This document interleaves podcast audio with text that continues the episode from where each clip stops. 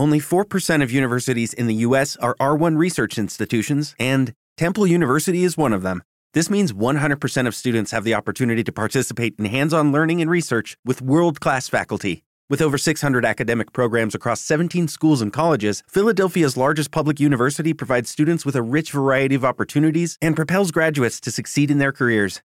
Temple University. Schedule a campus tour today at admissions.temple.edu/visit.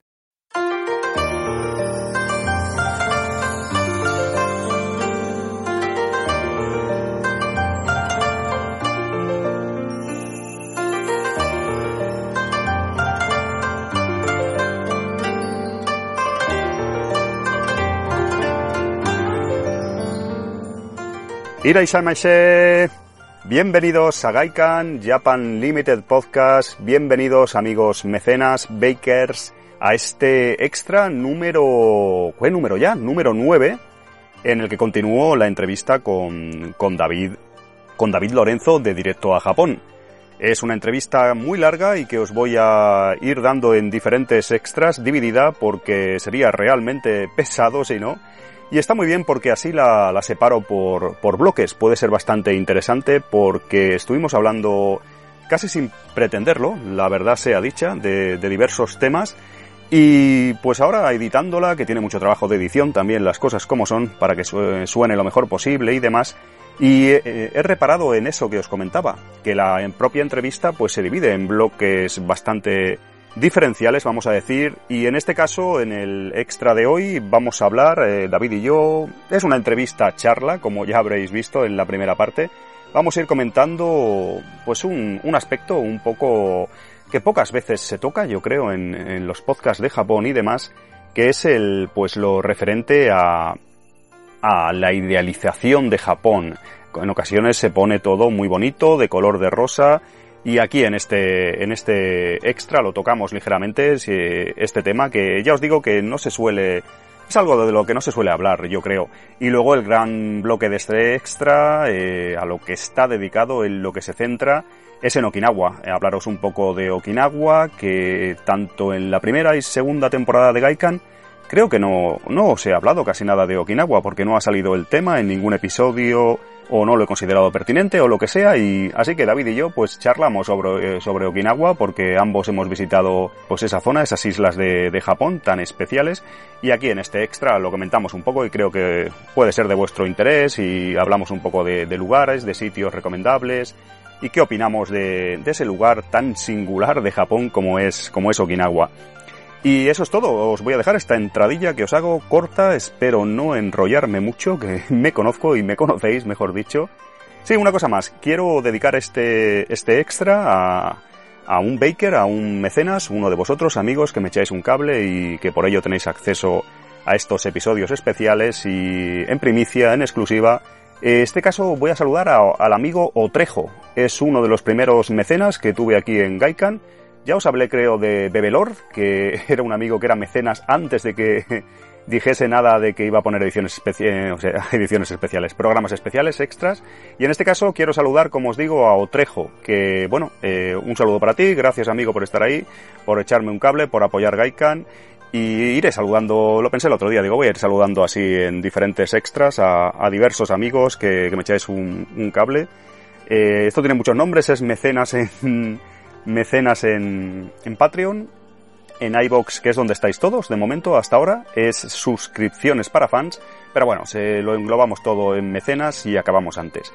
Y no quería hacer esto muy largo y al final me está pasando, así que voy a ir al grano.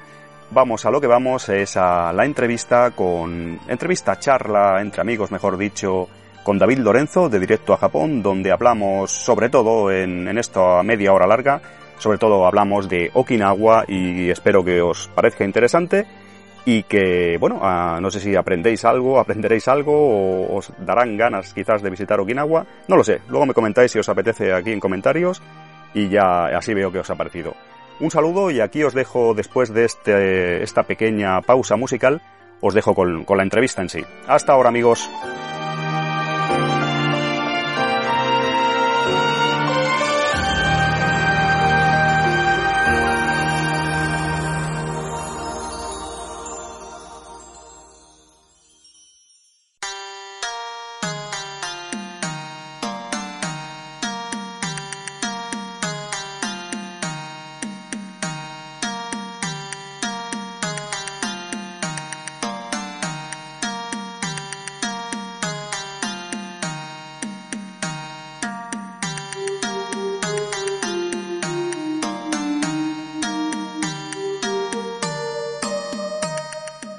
Pues bueno, amigos de Gaikan, continuamos aquí en esta entrevista a David, a Super Da Vinci de Directo a Japón. Creo que contenido muy interesante en este extra hiper largo, no sé cómo calificarlo, de, Gaikan. De, la verdad que tenía ganas de, de hablar con el, con el, amigo David aquí en, en, mi podcast de Japón y vamos a aprovechar, yo creo, si él y yo estamos dispuestos aquí a hablar largo y tendido Hemos hablado mucho de pues, el tema producción, en este caso de podcast, de páginas web relacionadas con Japón, como es directo a Japón. Estamos hablando un poco de comida, de, nuestras cositas con la comida japonesa.